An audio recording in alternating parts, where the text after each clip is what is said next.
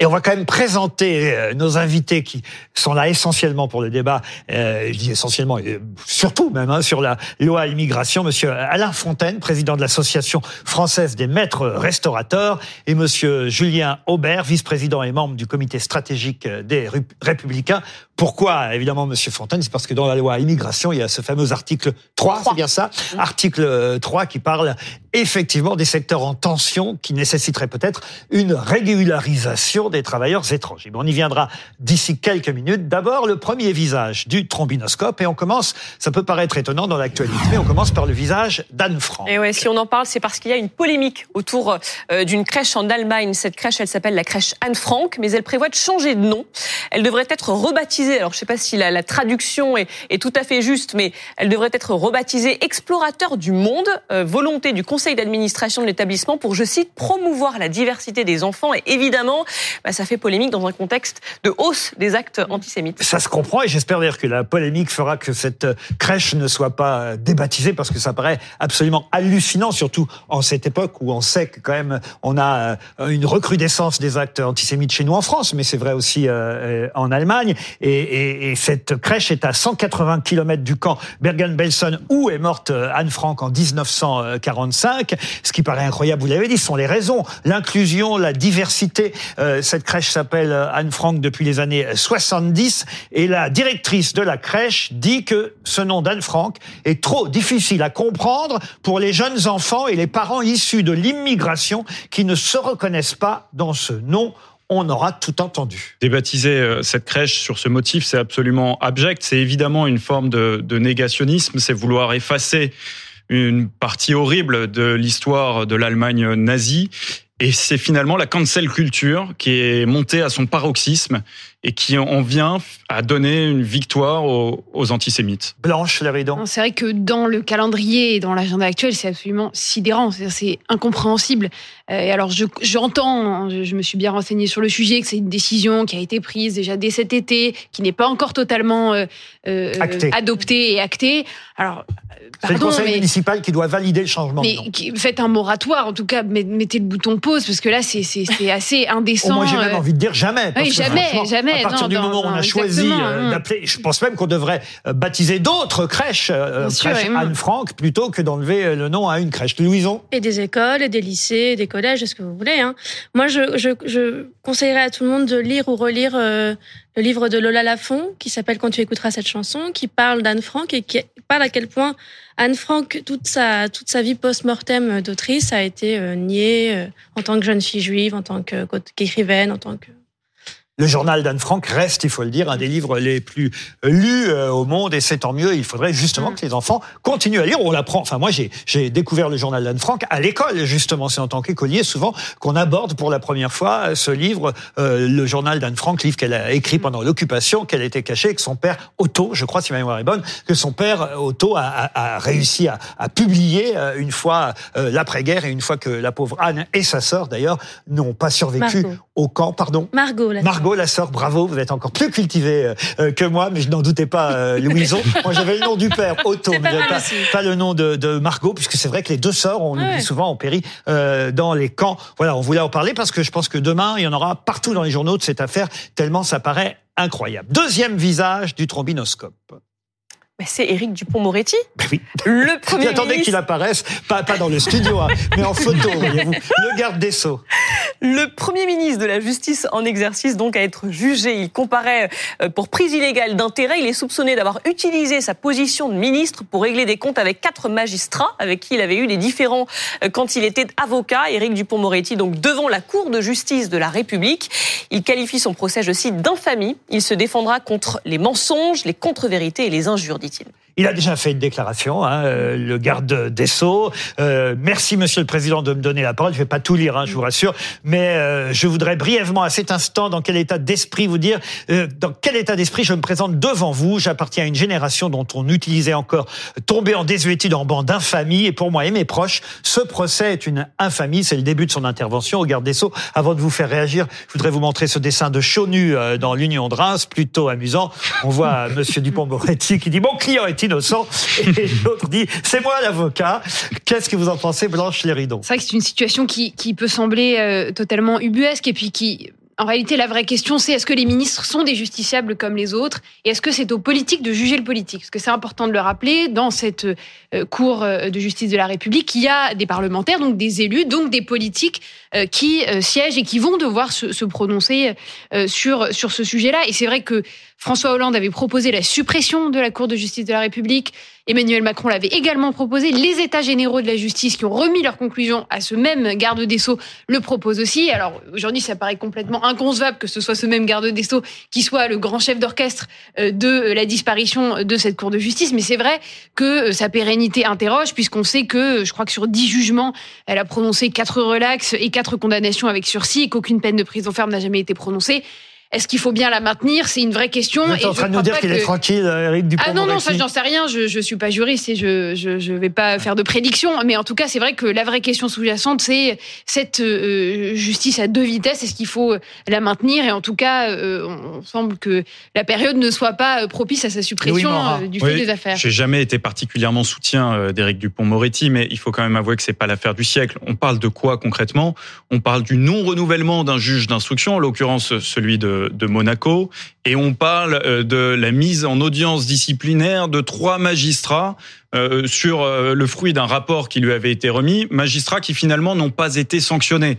Bon, sincèrement, il y a quand même plus grave dans l'actualité. Il y a des choses qui nous paraissent plus choquantes. Encore peut-être euh, le thème, le premier thème qu'on a évoqué aujourd'hui parle peut-être à beaucoup plus de, de, personnes que les accusations qui sont aujourd'hui portées contre Eric Moi, je dirais pour conclure que le garde des sceaux euh, dans un tribunal, c'est le maître d'école qui fait des fautes d'orthographe.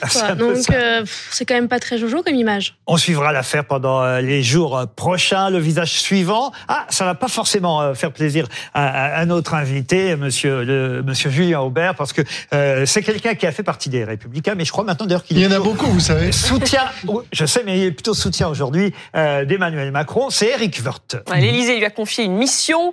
Euh, il a nommé l'ancien ministre du budget à la tête d'une mission sur la décentralisation et ça vous plaît pas trop, je crois. Bah, c'est pas que ça me plaît pas trop, c'est que je trouve toujours bizarre quand même.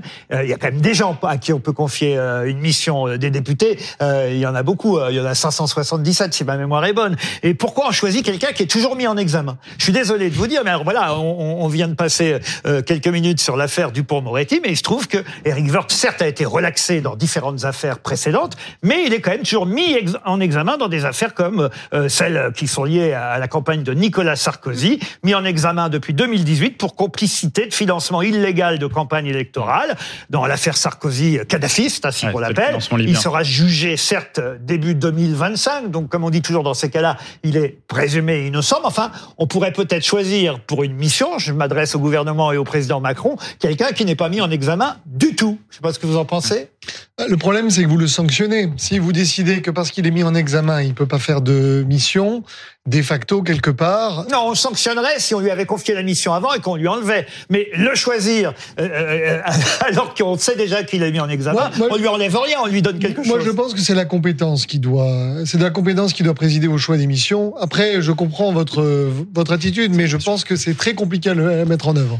Moi, je pense que quand le premier, enfin, le secrétaire général de l'Élysée est lui-même mis en examen, Macron a l'air d'aimer ça, donc euh, c'était tranché par une collection. On sait ah, pas. Ah, ah, oui, très rapidement. Faut-il encore une, une réforme? Enfin, Pardon, Macron a déjà fait euh, ah la loi 3DS. Non, il en faut, mais j'ai l'impression qu'on est dans une litanie de réformes territoriales et qu'on a un mal fou quand même à démêler le gros du problème et qu'à à rechercher la simplification. En fait, on légifère et on ajoute sans cesse des strates successives. Donc j'espère juste que l'aboutissement de cette mm. mission, ce sera pas un projet de loi, parce que là, la simplification, c'est certain, on n'aboutira pas. À Rapidement, Louis Morin. Pour revenir sur la mise en examen très rapidement, le, le problème, c'est la lenteur de la justice. C'est-à-dire que vous l'avez dit tout à l'heure, mise en examen en 2018, procès qui devrait se tenir en 2025 pour des faits qui remontent à 2007. Voilà, c'est tout est dit. C'est vrai, vous avez raison, tout ça est très très lent. Le visage suivant, c'est celui de Gabriel Attal. Avec ses confidences sur TF1 euh, hier soir, le ministre de l'Éducation racontait euh, avoir subi un déferlement d'insultes et d'injures à la fin du collège.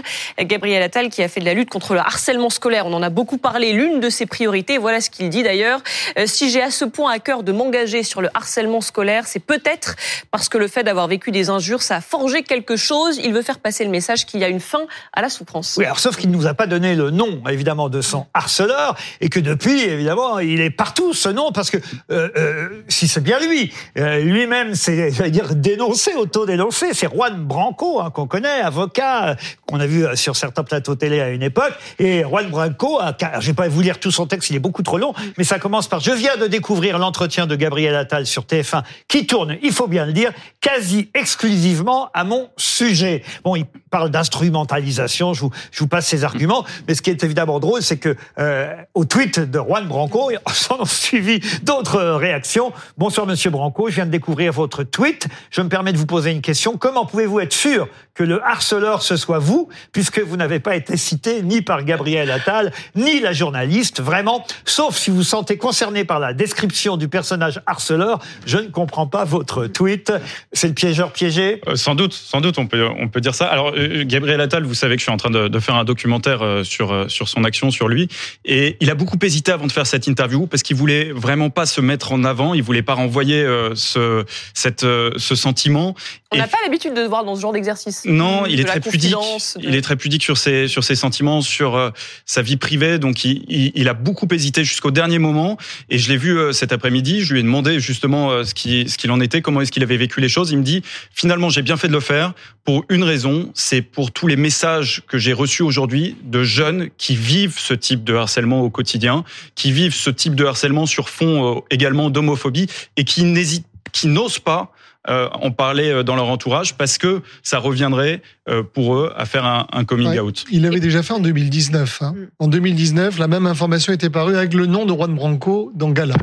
Voilà pourquoi certains désir c'était pas sur le harcèlement. il- compris il de ne parlait pas de harcèlement, Rapidement, rapidement. Pour revenir à Très la question la plus importante Blanche. qui est celle de la lutte contre le harcèlement scolaire, je crois qu'on peut euh, aussi lui reconnaître euh, de, de- de faire des, des véritables avancées euh, sur, sur le sujet, puisque vendredi soir, encore dans la nuit, a été voté à l'Assemblée nationale un amendement qui dote de 30 millions d'euros euh, supplémentaires les académies pour faire ce qu'ils appellent des euh, brigades anti-harcèlement. Donc au-delà de l'exercice de communication, il y a aussi des vrais investissements qui sont faits. Louison, elle fait court toujours, Louison. Alors ça, c'est très bien, allons-y. Je pense que les querelles de récréation, c'est comme les pailles en plastique dans la nature. On les aura toujours un petit peu près de soi. Très bien.